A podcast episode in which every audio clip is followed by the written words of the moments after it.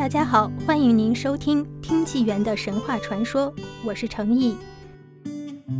南宋时期的济公和尚神通广大，他从杭州净慈寺的古井里搬木头的故事家喻户晓。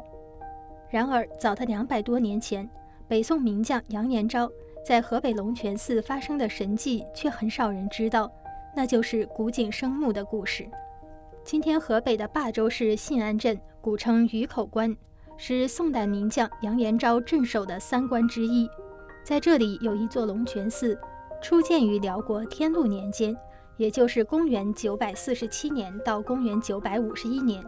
寺里有两口井，传说泉水不止甘美无比，更是取之不尽，可供全城上万人饮用。当然，这两口井并非凭空得来，而是由杨延昭亲自开凿的。有一天，杨延昭率兵驱逐辽军，经过此地。当时这里水井很少，正好遇上旱灾，百姓们围着城内仅有的几口井水准备打水。杨延昭心想，城内住着如此多的军兵百姓，水源却如此缺乏，因而和将士们一起决心帮百姓们挖井。他亲自侦查水脉，刚好有两条水脉走向城内的龙泉寺。杨延昭就与将士们在寺内破土动工，城内百姓听说后也一起前来帮忙挖井。几天过去后，这两口井挖了几十丈深，却不见一滴水。人们一见如此，纷纷泄气，觉得难以继续再挖下去了。可是杨延昭并不放弃，他让大伙儿去休息，独自一个人留下挖井。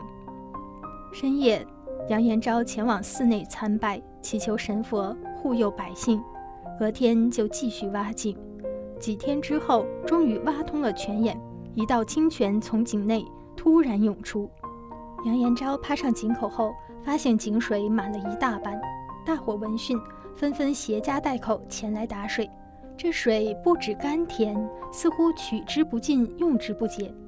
人们说是杨延昭感动了神佛，神佛降旨给东海龙王，为大伙儿送水来了。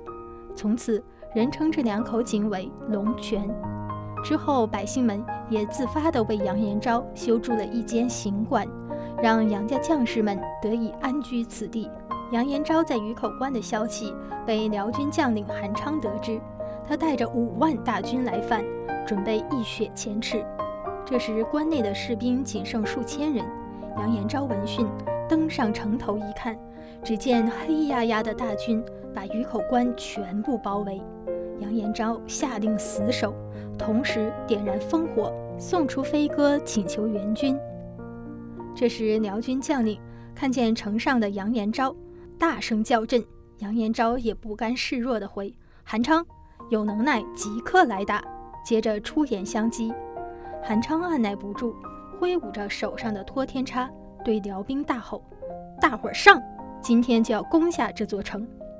这时，众辽兵一窝蜂地涌到城前，杨延昭下令放箭，并亲自射出了第一箭。他的箭法神准，威力强大，一箭就能连续穿透多人。辽兵一见杨延昭的神箭后，就不敢再往前进了。韩昌见状，大声喝骂：“你们谁胆敢再往回跑，我当下就将他杀了！”辽兵小将只得硬着头皮继续上。就这样打了一整天，宋军的箭是越来越少。杨延昭只得传令，等辽兵接近点儿再射。可辽军实在人数众多，一箭一人，久久下去必定难以坚持。此时，城内百姓听说守军战事吃紧，纷纷带着家中武器前来一同守城助阵。战事中，百姓对杨延昭说：“元帅，辽军人数太多，请拆了我们的房子。”用梁柱来当守城的雷木，作为攻击敌军的武器吧。杨延昭面有难色，他实在不想拆百姓的房子。百姓见状，又接着说：“元帅，您快传令吧，只要保得住城，我们的房子拆了，回头还可再盖。”杨延昭只得对兵将说：“随我来，我们先拆了杨家行馆。”他带着军兵拆行馆，正抽了一根梁柱。往城门跑时，路过龙泉寺的井，他心生一计：这木头如此轻，如果让它泡在井水中，就可以变重些；当雷木就可砸得更准些。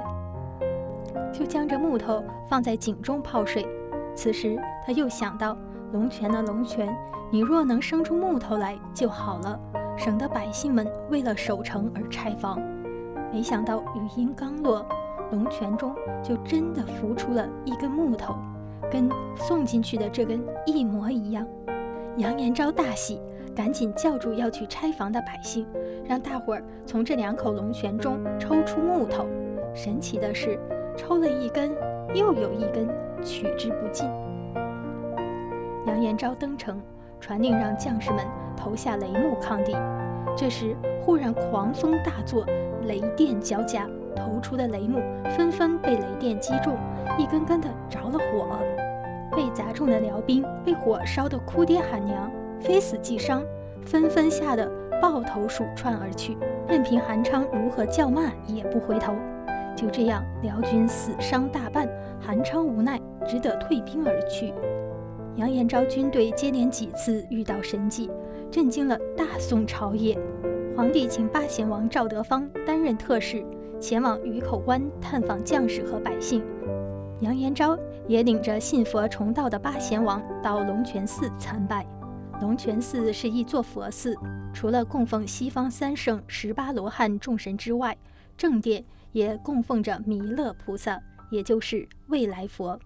佛经中曾记载到，未来佛弥勒将在末劫时期下世救度众生，解救世人。